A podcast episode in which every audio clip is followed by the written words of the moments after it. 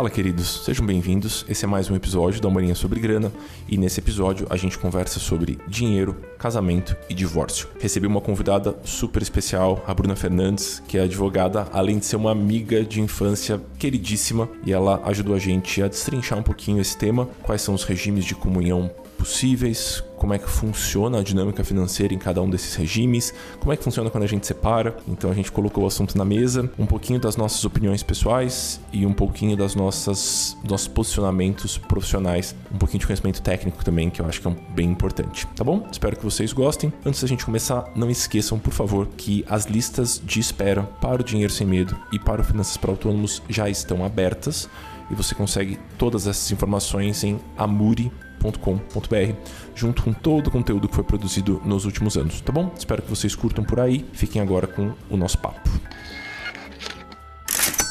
Amigos, a não ser que algum dia eu convide, sei lá, minha mãe ou minha tia para participar do podcast, não vai ter nenhum convidado que me conhece há mais tempo do que a Bruna Fernandes, que é minha convidada de hoje, uma amiga queridíssima que me conhece numa época que eu não tinha barba, ninguém me chamava de Amuri, eu não tinha o menor lampejo de vida profissional também, e uma pessoa muito querida e uma profissional muito competente. E aí eu a convidei para a gente bater um papinho sobre dinheiro, casamento e divórcio. Obrigado por ter aceito o convite, Bu. Du, muito obrigada pelo convite você. É verdade, a gente se conhece acho que desde das festas de debutante, né? 15 anos, 16 anos. Ah, isso faz o que? Uns 20 anos, entrega um pouco a nossa idade, mas é mais um pouquinho, um pouquinho. Eu acho que você ainda estava bem mais dedicado a outras coisas, né, que não finanças, Sem um pouco a menor dúvida. Uma época boa da vida, uma época boa da vida. Agora também tá, mas naquela época era especialmente descompromissada e tranquila para todo mundo. Era. Eu acho que números não passavam nem perto da nossa cabeça, não, nem casamento, não. nem divórcio. E nem dinheiro também, eu acho, viu? Era uma época é. muito é. mais contado e muito mais mais rígido nesse sentido. Exato. Uh, te convidei porque esse assunto sempre surge em consultorias financeiras. Eu lembro que tem uns dois anos, talvez um pouquinho mais, eu fui fazer uma prova do CFP, que é um certificado uhum. da minha área, né? E uma das, uma das frentes de estudo é o direito sucessório. E eu lembro que você me ajudou super com muitas questões, e eu falei, algum dia a gente tem que gravar sobre isso, porque são questões que não, não entram em discussões, não, não entram em discussão entre os casais, então a gente não conversa sobre isso com os nossos namorados, peguetes, amigos coloridos, o que for. Nada. E a gente não conversa sobre isso nas nossas rodas de amigos também. Então queria bater esse papo com você sobre, sobre o juntar e sobre o separar. É, não, é um tema bem, bem difícil de se abordar, porque Primeiro que eu acho que você já aborda muito isso, né? Toda vez que você fala sobre dinheiro, as pessoas não falam sobre dinheiro no geral, e quando você decide se casar, é, é inerente, né? Você está ajudando, você está juntando duas vidas, você está juntando dois patrimônios, você está juntando é, históricos, né? Muito grandes e, e ainda mais hoje em dia que as pessoas se casam cada vez mais tarde. Então, antigamente as pessoas casavam com 18, 19 anos, você não tinha muito patrimônio, talvez você tinha ali que falar em é, herança familiar, né? Ah, uma família com muitas posses, muitos bens, aí você tinha que pensar nisso, talvez. Hoje em dia, não, hoje em dia você casa com 30, 35, 40, e você já tem um patrimônio constituído, você já tem uma vida financeira muito ativa, né? E, e aí torna-se cada vez mais importante trazer esse assunto para a mesa no, no momento assim que as pessoas realmente decidem estabelecer uma união mais robusta ali com, com vou me esforçar aqui para não usar muitos termos jurídicos, tá? Por favor. porque o que, o que a legislação ela entende muito, né? Quando que é importante você falar sobre regime de bens, você definir esse tipo de coisa? Quando você está junto com a intenção de formar família. É aí que a lei entende que você precisa definir alguma coisa sobre como vai ser a junção desses bens. Tá? É, é uma coisa meio... É, assim, é impalpável, né? O que, que é a intenção de formar família, né? De novo, antigamente era juntar ter filhos, hoje em dia o que, que é, né? É, tanto que se tornou muito mais fácil você dizer que uma pessoa tem união estável com outra, mesmo se não tem filhos, mesmo se não mora junto, é ali a constância, é o longo tempo da relação, é, as pessoas sempre veem vocês juntos, então assim, mudou muita coisa do, assim, do que a gente Sabe se preocupa que... hoje em dia Justo. Sabe uma coisa que eu converso às vezes com os casais e por escolhas deliberadas e muito conscientes eu atendo gente com patrimônios muito diversos, às vezes patrimônios negativos, como se isso existisse assim. Então, pessoas endividadas, uhum. pessoas que não, não são pessoas ricas. Sim. E quando eu converso sobre essa questão dos regimes e de como a gente vai fazer os arranjos com essas pessoas, elas de um jeito ou de outro, ou mais explícito ou menos explícito, elas me dão a entender que elas acreditam que isso é assunto de rico. Então, que Sim. conversar sobre os termos financeiros da relação é um assunto que deveria ser feito por quem tem longas listas patrimoniais e contas nas Ilhas Caimã. Então, não, não é bem isso, né? Não, não, é, não é. Não é. É um equívoco você seguir por esse assunto. É claro que a gente, é, talvez o ponto de partida dessa discussão seja esse, seja o ponto em que as pessoas estão quando decidem se casar que é o que tem na mesa, né? O que você consegue olhar, quem tem o quê, quem fez o quê, como. Mas dali para frente também tem muita história. E, e o que, que, muitas vezes acontece? As pessoas deixam de colocar na mesa uma série de fatores relevantes para que essa decisão seja tomada no ponto inicial. E o que, que eu quero dizer por isso? É, não é só a capacidade econômica, não é só a projeção de carreira, não é só, ai, um tem um, um, emprego ou uma posição que vai viabilizar uma construção de patrimônio muito mais robusto que a outra pessoa, não é só isso, mas também são provavelmente as escolhas que esse casal vai fazer ao longo da vida. Por exemplo, é, se o casal decide ter filhos, faz parte da conversa se um dos dois vai abrir mão um pouco mais da carreira para se dedicar aos filhos? Isso vai Jesus. segurar um pouco o desenvolvimento profissional de uma dessas pessoas? Essa pessoa, por cuidar dos filhos, da casa, da estrutura familiar, é, vai estar viabilizando que o outro desenvolva a sua profissão e, com isso, tenha mais é, dinheiro, tenha mais oportunidades, tenha mais força ativa na construção do patrimônio.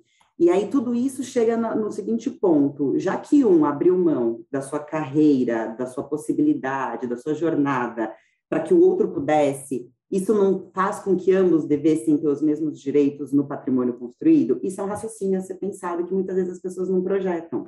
E a gente, a, a Bu está sendo aqui política na fala dela e está tratando os gêneros de forma super neutra, né? Ah, será que um abre mão disso? Na, na realidade, na vida prática, na maior parte dos casos, quem faz isso é mulher, certo? Sem sombra de dúvida. E a gente fala de mulheres que estão em situação de vulnerabilidade econômica no decorrer da vida dela, né? Muitas vezes. Muitas claro. vezes são mulheres que... que é, e aí Se sujeitam a um relacionamento super é, nocivo, né? É, exato, porque ela deixa de ter a, a, possibilidade ativa de construir o seu próprio patrimônio ou de colaborar de forma equilibrada com a construção do patrimônio, e aí olhando só a construção do, do dinheiro, né? Porque é óbvio que ela está colaborando por estar com toda a carga da casa, dos filhos e tudo mais, e que a gente enxerga a colaboração muitas vezes como o dinheiro, né? A moeda, e não é só isso. Sabe que ano passado eu entrevistei a Maíra Ligori, e ela é uma das pessoas por trás da, do Think Olga, Uhum. E eles têm uma pesquisa super extensa sobre a economia do cuidado. E ela me, me falou uma, uma frase que ficou muito marcada. Ela falou: a economia do cuidado, em especial o cuidado feminino, é o maior subsídio à economia da história. Se não existisse esse cuidado, a economia não giraria do jeito que ela gira. Então, acho que é um ponto para a gente não, não esquecer. Eu sei que não é exatamente nosso tema aqui, mas acho que é sempre importante quando a gente está falando das relações, resvala nisso. Bu, Vamos falar primeiro do juntar, depois a gente fala do separar. Quando a gente vai falar de juntar, a gente tem algumas escolhas para serem feitas, e se a gente não faz ativamente essas escolhas, a, a justiça decide para a gente. Assim, existe um padrão. Sim. Certo? Queria que você falasse um pouquinho desse, desse juntar dos regimes possíveis e, e, tudo mais. Em especial porque eu tenho certeza que tem casais que estão escutando e tem casais que vão olhar para o outro e falar: qual que é o nosso regime que a gente não escolheu nada, na verdade? Pois Como é, é que funciona essa é. história toda? Pois é, fato é que se você não escolhe, a lei já escolheu por você. Antigamente, lá em 1970, né, por aí, é, a gente falava também de uma outra época, o regime obrigatório de bens era, o, não é o regime obrigatório, né, o regime automático, mas se você não escolhia, era o regime da comunhão universal. Então, juntou tudo é de todo mundo, vamos embora e segue a vida. É, depois de 1970. Um, um, minuto. Claro. Quando a gente fala de comunhão universal, a gente está falando que junta tudo que eu tinha e tudo que algum dia eu vou ter. É tudo, tudo, tudo. Sim, sim. É o regime que, que contempla todos os bens daquelas duas pessoas prévios à união, durante a união, até o fim da união. Tá, Todas as minhas é... cabeças de gado serão compartilhadas tudo, com a minha companheira ou companheiro. Beleza. Tudo, okay. tudo. Tudo que você tem e tudo que você vier a receber por herança, doação, entra tudo nesse balaio aí. Tá bom? Beleza. É, e depois de 1977 mudou, a legislação entendeu que não era mais bem assim que a sociedade devia ser regida automaticamente, né? E passou então a viger o regime da comunhão parcial de bens. Então, se você então, não se eu não escolho nada, é, se você não escolhe, você vai lá no cartório, gente, quero casar, eu, meu marido aqui, vamos assinar tudo, parcial de bens. E ela significa o quê? Que os bens particulares de cada um, até a data que você assinou lá, sua certidão de casamento, é seu, não vai comunicar com seu esposo, não vai comunicar com a sua esposa, mas a partir dali, tudo que for adquirido na constância dessa união vai ser dos dois em 50% para cada um. E aí, é óbvio que a, a, letra fria da lei, né, como a gente chama, que está lá escrito, não contempla né, todas as possibilidades que a vida traz para a gente. Então, por exemplo, alguém vai me falar, olha, eu tenho uma poupança de um milhão de reais. Vocês que seguem o Du, me perdoem por falar em poupança, poupança não é o lugar adequado para deixar um milhão de reais. Então, assim, perdoem a advogada aqui. É, tenho um milhão de reais na poupança, casei. Que, e eu usei esse um milhão de reais e comprei um, um apartamento durante o casamento. É meu, é nosso, é o quê? Você pode alegar que esse um milhão de reais era seu antes do casamento e que esse apartamento que se converteu os um milhão de reais continua seu, porque a lei fala em bens prévios e no que eles se transformam. É óbvio que né, dinheiro não tem carimbo, então fica muito difícil você rastrear tudo isso. Mas é isso que, que acontece realmente. Tem uma série de subjetividades nessa história, né? É, a gente pode é. dar uma, uma moldada na frase ali e adaptar Sim. aqui ali.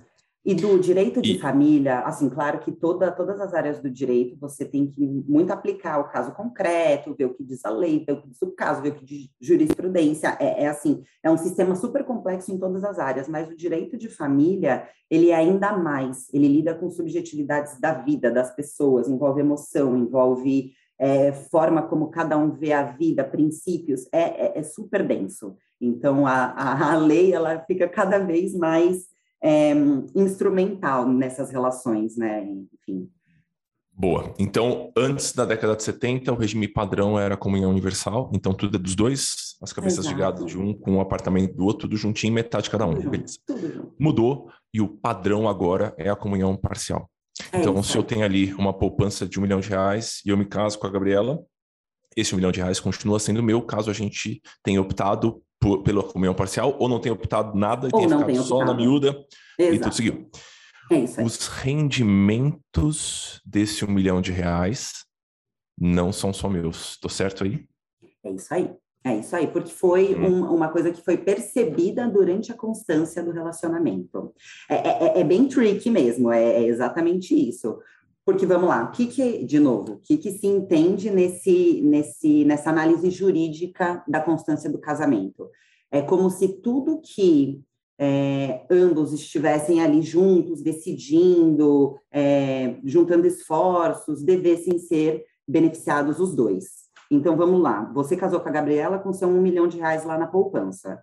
Imagina que a Gabriela virou e falou assim, Du, mantém, muito bom, muito investimento que você fez. É, desculpa a palavra, não sei se... Pelo amor de Deus, pelo amor de Deus. Falaremos coisas piores nas próximas minutos, tá tudo bem. Ótimo, então vamos lá. Então, assim, a, a Gabriela, de uma certa forma, estava ali sendo uma parte ativa nas suas decisões e, e por um, uma comunhão de fatores, foi um sucesso e rendeu super. Poupança virou o melhor investimento do Brasil, rendeu 100% e seu investimento duplicou. Então, assim, ela estava ali junto com você. É um esforço comum, é uma parceria, é uma construção conjunta. Entra na divisão esse rendimento. Boa. Legal. Então, entendemos aqui a comunhão universal, a comunhão parcial, e existem outros regimes no Brasil. Eu não precisamos nem entrar no, nos mais específicos, é. aquestos e blá blá, mas eu acho é. que a é. gente poderia falar sobre, pelo menos, a, a, a, separação total, que é uma possibilidade para muitos casais. Eu e a Gabriela, por é. exemplo. Então... É, é uma possibilidade do e a separação de bens, ela tem duas vertentes, né? Ela tem a opcional, que é, claro, a situação de você da Gabi, e a obrigatória, que em algumas situações a lei impõe que você se case com a separação total de bens, que aí eles chamam de separação legal, né? O regime da separação legal que é, por exemplo, se você casa com uma pessoa que tem mais de 70 anos, que é o caso de se você casa com uma pessoa que não fez, que tem um relacionamento prévio dissolvido e não fez a partilha dos bens. Então, essas pessoas, elas obrigatoriamente entram num novo relacionamento com o regime da separação legal.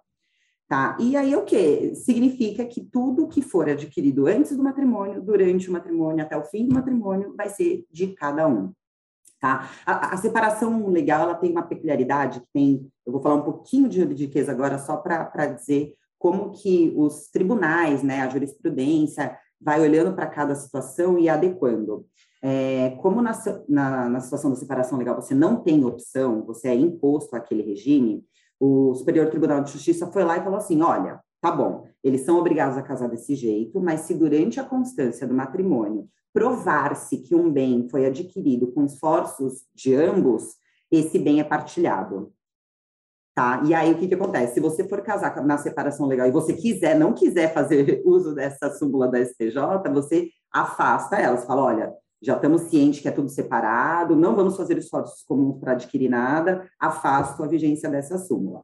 Então, você vê, é, é um emaranhado né, de, de, de questões claro. que podem ser aplicáveis ou não nas relações. Mas a separação, em regra, é isso. O que é de um é de um e o que é de outro é de outro. E aí, caso eu queira optar por um regime de comunhão que não seja o vigente padrão, que no caso seria a comunhão parcial, eu preciso fazer um pacto que tem um nome muito ruim, porque parece que ele é o anti-casamento, mas é o anti-comer, é. pessoal, que é o pacto é... antinupcial, certo? É isso aí, é o pacto antinupcial, né, que é o que precede as núpcias. Se termos bem, justo. né, antigos, bem antiquados, enfim. Mas é isso mesmo, a ideia é era essa, né, da, da, nomenclatura, é o que precede a junção aí das pessoas, a união matrimonial, ou a união estável, né, hoje em dia também, é, uhum. E é isso mesmo, para você optar por algo que não seja o que está previsto na lei, né, o, o, regime é, automático, né, digamos assim, da comunhão parcial, você tem sim que fazer um pacto antinupcial para definir qual é o regime que vai ser aplicado no seu casamento, na sua união. E, e isso, do já me antecipando aí talvez a sua próxima pergunta, é, é muito pouco falado, né? As pessoas não têm muito. Primeiro, que elas não têm muito visibilidade de que podem mudar, né? Que podem escolher um regime, que podem pensar sobre isso e definir isso, porque o pacto antinupcial, já até entrando mais no detalhe, ele não é só para definir regime de bens, você pode definir outras tantas questões como vai ser conduzido o patrimônio, o que, que acontece se um receber doação, o que, que acontece se um receber herança. Então, você pode entrar muito mais no detalhe, que é o que você falou, as pessoas normalmente elas não, não pensam, elas falam, ah, tudo bem, não tenho grandes fortunas, não tenho grandes dinheiros, não tenho grandes pretensões, deixa para lá. E outra empecilho é que o pacto antinupcial é um instrumento público feito em cartório e pago. Né? Então, você paga lá 500 e poucos reais, a tabela é, estadual atual, eu acho que é isso, né? E você paga. E nem todo, e você já tem todas as custas de um casamento, né? Quando você vai casar, você paga diversos valores lá. Esse seria mais um. Muitas vezes as pessoas não querem nem cogitar essa despesa. Sabe que eu me sinto muito julgado quando eu conto para as pessoas?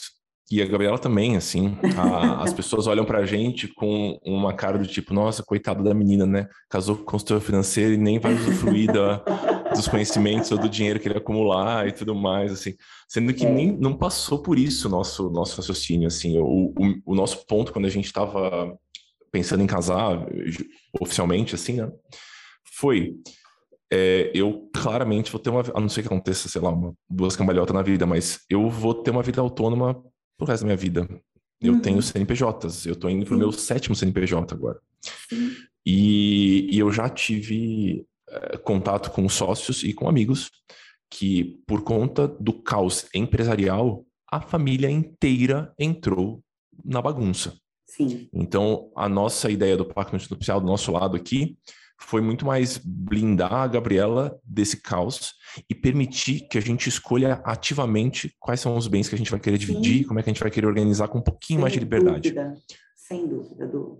É, é, é, as pessoas equivocadamente associam separação de bens à falta de amor, à falta de comprometimento, isso, isso, a falta, isso. né? É, é, muitas vezes já, já, chegar, já chegou até mim comentários desse tipo também, e, e é muito equivocado, realmente, porque a, o regime patrimonial de. o regime de bens, né? do casamento, ele serve muito também para a blindagem do outro, né? Porque é o que você falou, quando você tem uma vida ah, que, que transcende o CPF, né? Ou seja, você é uma pessoa que tem uma empresa ou que você é um autônomo, você você está exposto a, a, riscos e a problemas e a contingências que você não consegue nem prever.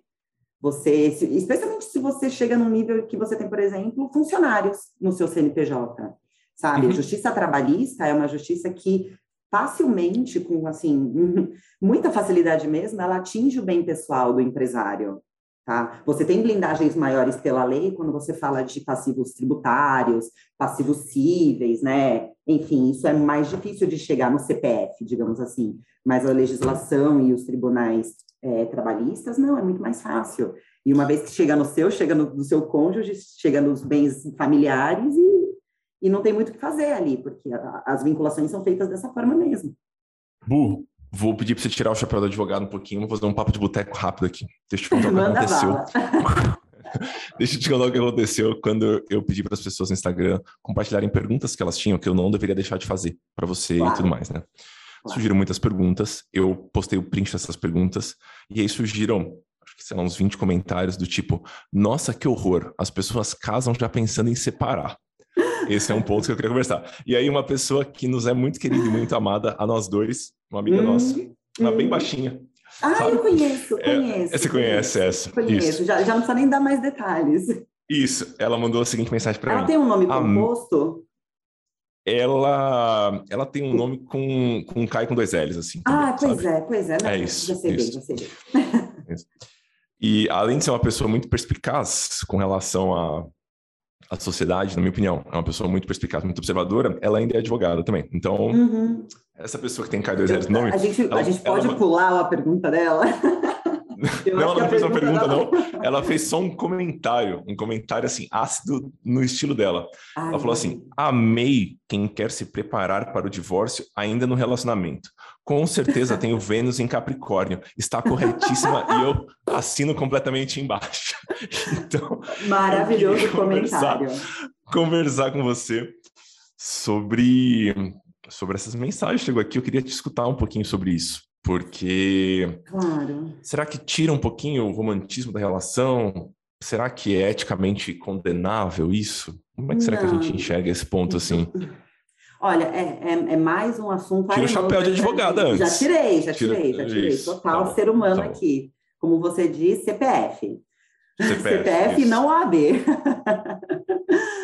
Du, eu acho que assim, é, primeiro, eu acho que a gente já desmistificou muito o romantismo dentro dos relacionamentos como ele era tido antes também. Eu faço muito esse paralelo de antes e depois, porque eu acho que as relações mudaram muito. Antigamente você tinha essa visão romântica do, do casar juntos para sempre, é, é, é, e é uma coisa que hoje em dia, e eu acho, eu vejo como um benefício, tá? Eu, eu não acho que é um demérito das relações atuais, muito pelo contrário. Eu acho que hoje você tem a possibilidade é, e a permissão, né? Porque isso antes não era uma permissão, de revisitar suas escolhas, de, de olhar para o outro, de ver se aquela relação faz sentido, de ver se a, a construção a dois ela segue sendo algo é, em que os dois estão comprometidos e que está, enfim, tem, tem muita coisa. Hoje em dia, os relacionamentos, é, eles não são mais pautados só no amor, como eu enxergo, tá? É, é óbvio que o amor é muito necessário, o respeito é muito necessário, é, mas você tem outras ferramentas que, que outros pilares que eles são assim imprescindíveis, que é o comprometimento, a dedicação, a lealdade. A construção conjunta, né? É uma construção conjunta muito complexa, tá? E por que, que eu estou falando tudo isso? Porque quando eventualmente falta um desses fatores, ou as pessoas simplesmente deixam de querer estar ali, elas têm é, possibilidades de, de mudar a rota, né? Hoje em dia, a mudança de rota ela é muito mais é, bem aceita e, e, e, e, de uma forma muito madura, né? Você, você olha para esse tipo de decisão de uma forma muito madura e até chegar nela, né? De uma forma muito madura. Então, essa maturidade ela tem que ser trazida até o momento é, da decisão de juntar. Então, a decisão de juntar, é óbvio, óbvio do assim, é, por mais que eu acredite que o romantismo ele, ele não tenha um papel tão relevante mais nas relações hoje em dia, não com o conceito do romantismo em si, eu sou uma eterna romântica, eu acredito no amor, eu acredito nos relacionamentos, eu acredito no casamento, na união, na parceria, em tudo isso. Mas quando você olha para essa relação como algo que, que pode acabar, que, que assim tem um caminho muito longo para ser percorrido para você escrever em, em, pedra que não vai acabar.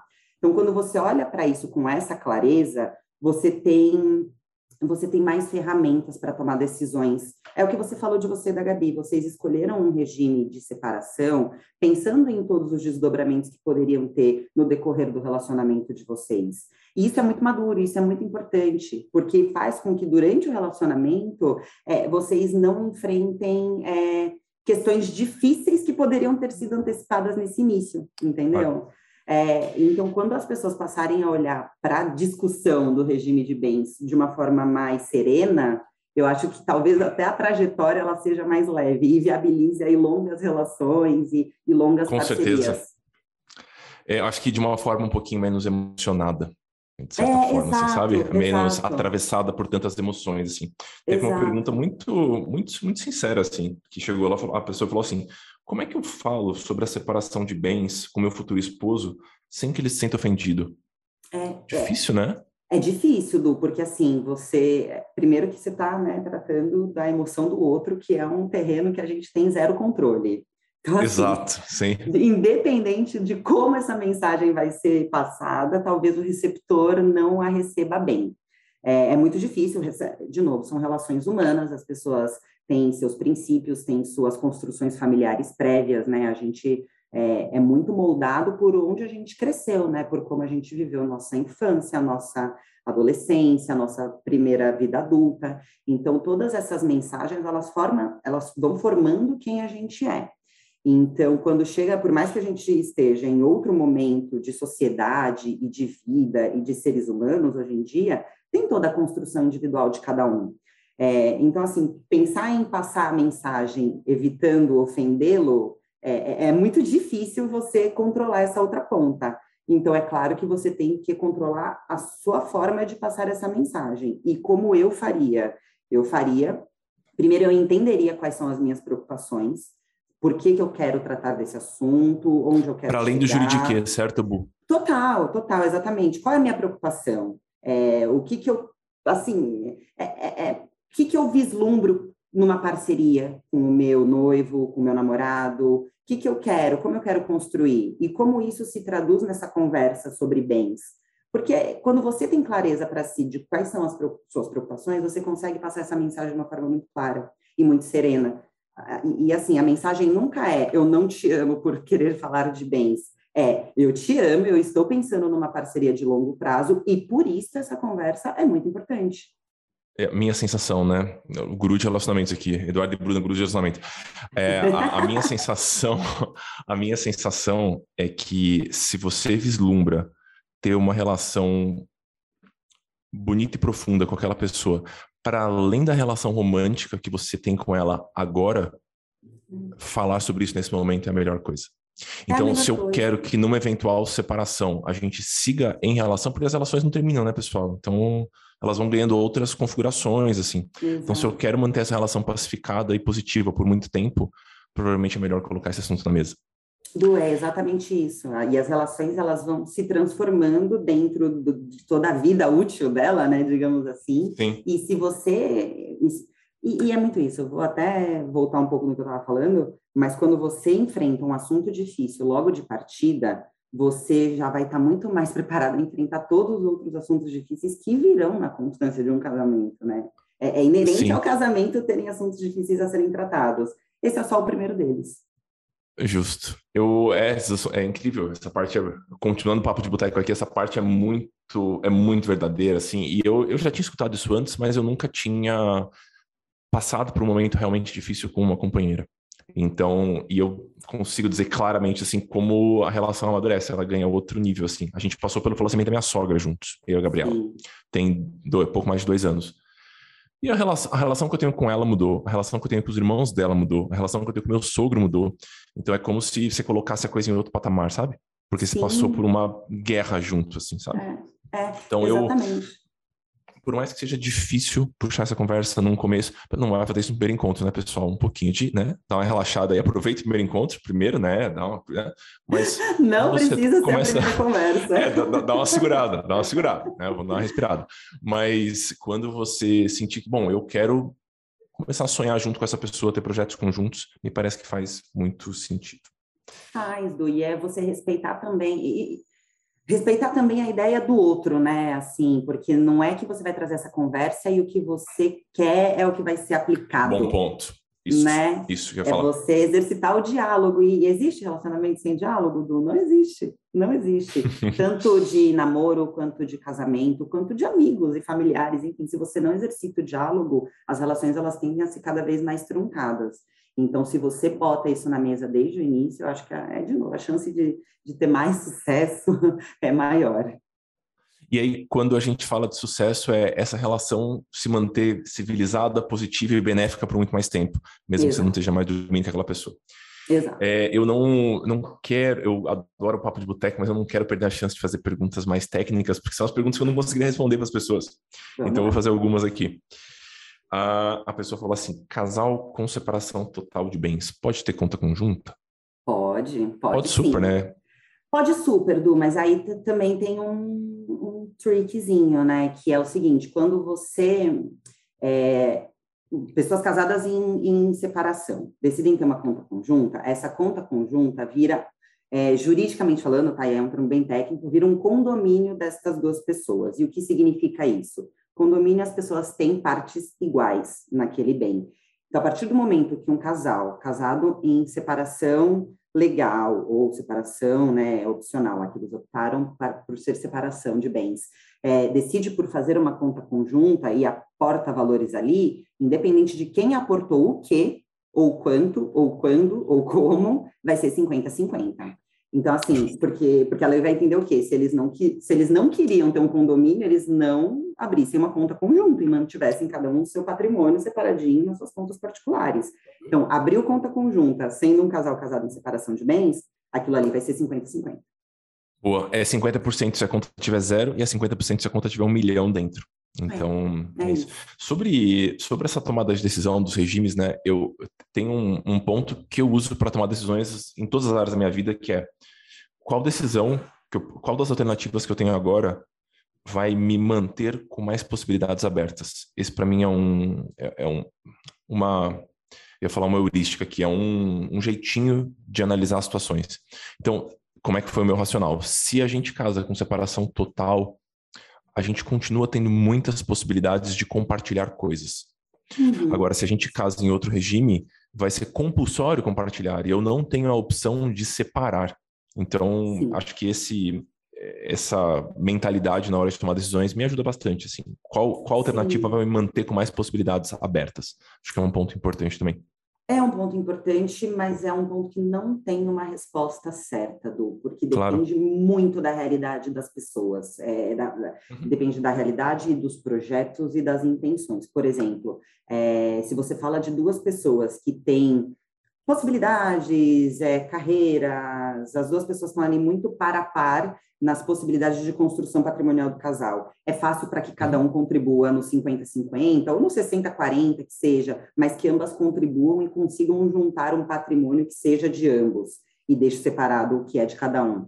Mas aí, quando você já muda a situação e você fala de um casal em que uma das pessoas é, abre mão da sua profissão, aquela situação que a gente começou falando, né? Uhum. a esposa, vamos falar da esposa, a esposa fica em casa cuidando da casa, cuidando dos filhos, e só o marido exerce sua profissão, desenvolve é, uma renda familiar, e ele detém esse dinheiro e esse poder de compra, então o patrimônio fica 100% alocado nele.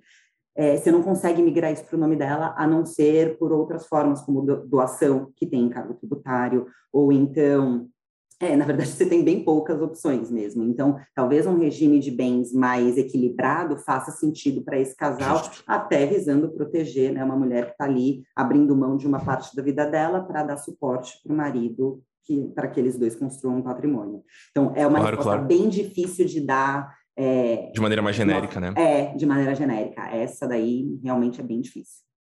É, então, no, refraseando um pouquinho o, o meu ponto aqui, no meu contexto, no nosso uhum. contexto, meio da Gabriela, uhum. e nas, nas outras áreas da vida onde eu tomo decisões, cogitar essa expansão de possibilidades ajuda. Obviamente Sim, claro. que não é a resposta certa para todo mundo. Claro, sem dúvida.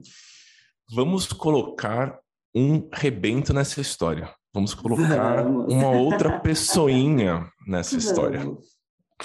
Para a gente poder falar de, da dissolução de um casamento, do divórcio, uhum. com cenários mais elaborados. Vamos então, lá. temos um filho agora. O que, que muda nessa história? Como é que. O, o, o que, que eu preciso levar em consideração?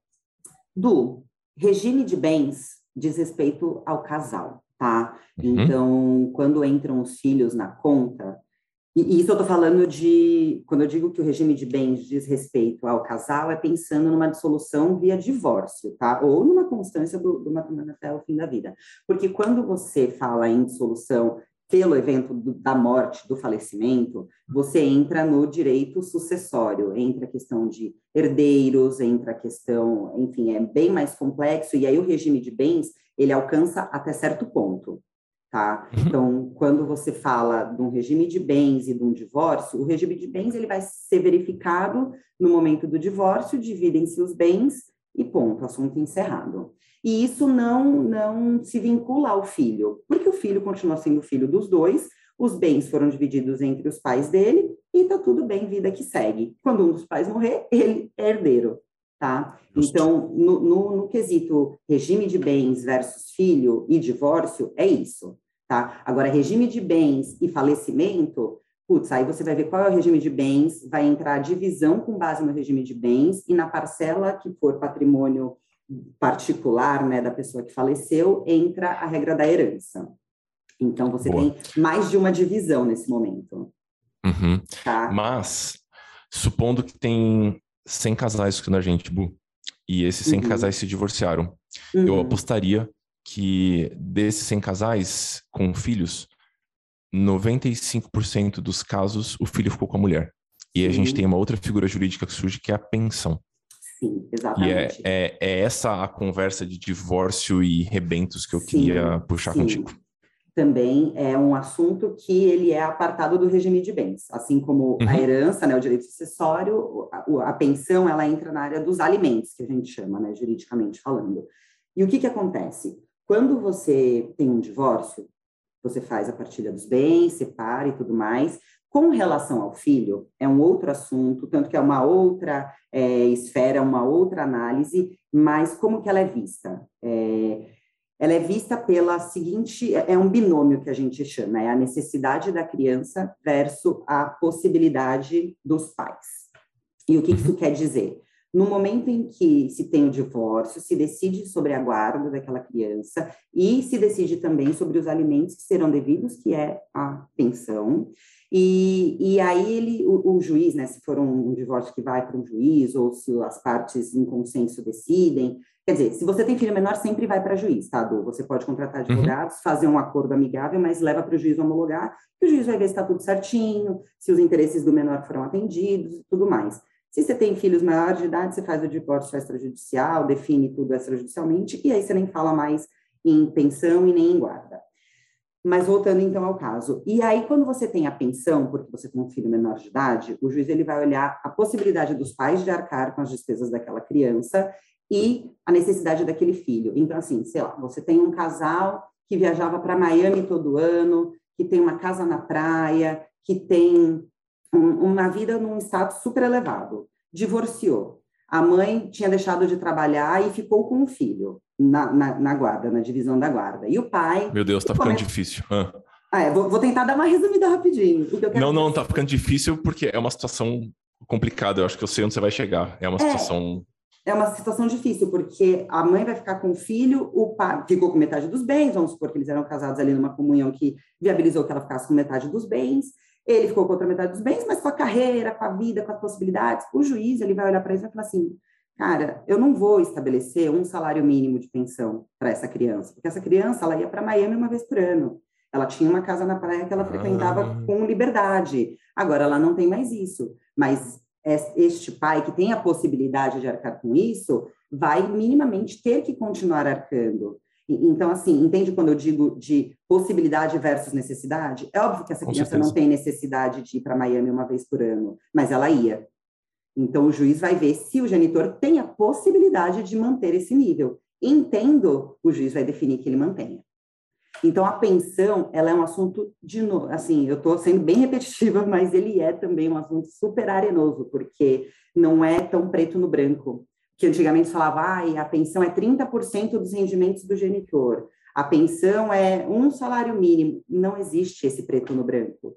Você olha primeiro a situação da, da pessoa, da criança, o que ela tinha enquanto os pais eram casados e as possibilidades desses dois pais, né, desse pai e dessa mãe, ou desses dois pais mesmo, ou dessas duas mães, de manterem esse nível dessa criança. E aí, quando me eh, quando perguntam assim, ah, mas e guarda dividida, né? Que a guarda dividida é quando fica uma semana com um, uma semana com outro. Mesmo assim, o juiz faz essa análise. Porque se ele fica metade da semana com o pai, que ganha dez vezes mais do que a mãe, o juiz vai fazer esse equilíbrio e ainda assim vai ser devido uma pensão. Então, guarda dividida Conheço... não anula a pensão. Eu já interagi com muitos casais que conversam sobre a separação e o regime de comunhão, na verdade, de bens. Sim. Eu conheci, acho que poucas pessoas que conversaram como tocariam a criação dos filhos numa eventual separação. Sem dúvida. Não, difícil, né? A, ainda mais difícil, talvez, do, é. do, que o, do, que o, regime, né? Extrapola o regime. Sim, sim. É, é eu, do, de novo, né, aquela questão, diálogo, diálogo. As pessoas, normalmente, elas evitam diálogos que são desconfortáveis. Então, assim, regime de bens, porque você entra no, no quesito, será que, que eu vou tocar num assunto que ele não pensa igual? Como que a gente vai decidir se ele não pensar igual? É, eu tenho mais patrimônio do que ele, será que ele vai estar achando que eu sou avarenta de não, de não querer dividir, ou então será que vai achar chata a discussão de eu falar que eu ser empresário é um problema, a gente tem um, um, regime que comunique muito, então, assim, são discussões chatas. E filho, então, porque, de novo, quando você casa, você não pensa em separar. Quando você tem um filho, você não pensa em separar e ter que discutir questões de criação de filhos sendo separado. E é claro. mais difícil ainda, sabe? Outra pergunta, Bu conta na corretora no nome do marido. Fiz merda? Super sincera a pergunta dela, né? É... espontânea. Ah, bom, me, me corri se eu estiver errado, Bu, mas a conta está no nome do marido ou no nome da esposa do outro companheiro, contanto que a gente tenha um regime condizente, não faz diferença alguma, certo? Certo. Se você tem um regime de bens que viabiliza a divisão desse patrimônio, ele é, é alcançado. Ele é alcançado. Sem sombra de dúvida. Sempre surge quando eu estou conversando com casais, a gente fala, então, vamos montar uma conta de investimento? Vamos montar uma conta de investimento. A pergunta, vocês vão colocar no nome de quem? E aí fica um climão na mesa. É, não, e aí, com não, o tempo, a gente vai aprendendo. Olha, pessoal, é completamente irrelevante o nome de quem vai é. ficar. É uma questão puramente logística. Sim, eu geralmente sim peço para a pessoa que tem um pouquinho mais de intimidade com o computador, coisa assim, ou com os termos financeiros, só porque facilita. Mas não faz é, diferença. Mas é isso mesmo, não, não faz diferença, porque isso aí entra na, no bolo da divisão, se houver um bolo de divisão, né? Justo. Legalmente, existe a possibilidade de mudar o regime do casamento durante o casamento? Existe, existe, não é fácil, porque envolve um pedido judicial. Se você tem, deixa eu só abrir um leque aqui, se você tem uma união estável, você pode fazer essa troca no cartório, tá? Você vai lá no cartório hum. e muda o regime. Mas se você é casado, você tem que fazer, contratar um advogado e fazer um pedido em juízo para que seja alterado o regime de bens.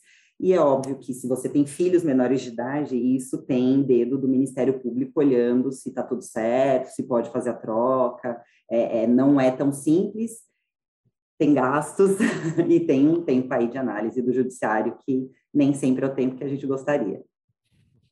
Muito polida, né? Ela é muito educada. Boa. Deixa, eu não, não quero deixar de falar, Bu, sobre a união estável, porque ela, uhum. na, minha, na minha percepção, ela está cada vez mais popular.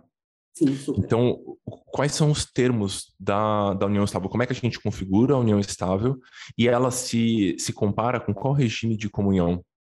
Queria que você comentasse um pouquinho sobre isso. Tá. A união estável, ela entra no, na mesma regra do casamento, tá? Se você não diz nada, é uma comunhão parcial de bens.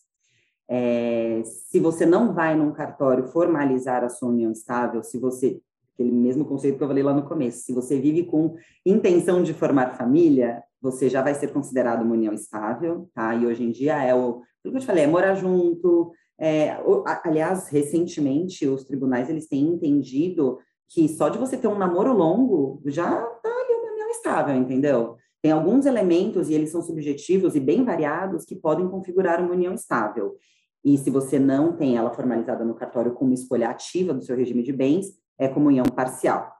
E tem uma peculiaridade bem, bem interessante, que muitos casais, depois de muito tempo, decidem formalizar a união estável, né? E você pode ir lá no cartório e falar assim, olha, eu tenho uma união estável desde 2005, é, eu quero formalizar isso agora, e o cartório ele pode fazer essa formalização retroativa, só com um detalhe, você não retroage regime de bens diferente da comunhão parcial.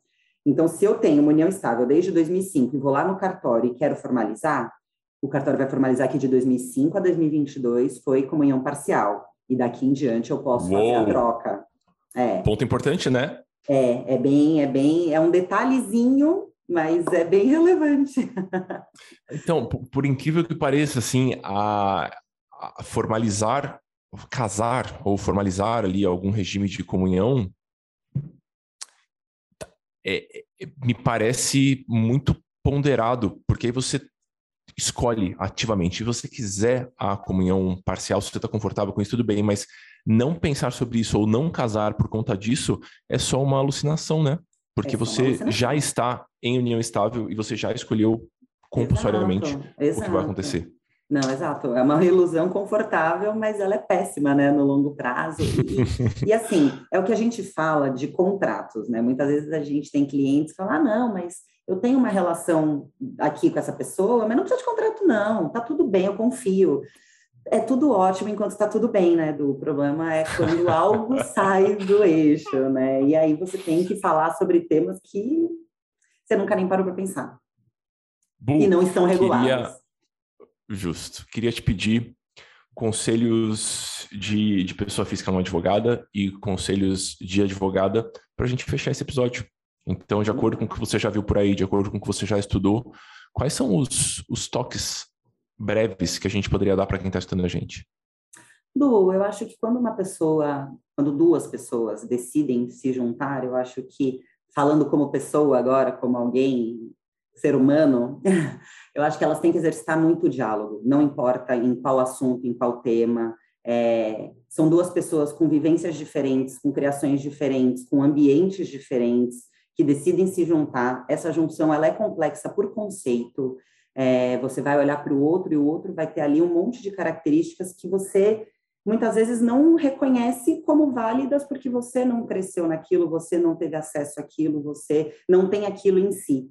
E isso não faz com que seja menos ou mais importante, são só duas pessoas diferentes que precisam de uma troca constante sobre tudo é, desde de os hobbies, o limite da individualidade de cada um, é, o que, que um gosta de comer, o que, que o outro não gosta de comer, e como isso vai ser um assunto comum ou não entre eles. Então, assim, o exercício do diálogo, ele é imprescindível, imprescindível. Isso é o que eu gostaria de dar de conselho para todos os meus amigos, para todo mundo que está ouvindo. Eu acho que sem diálogo a gente não constrói relações é, saudáveis.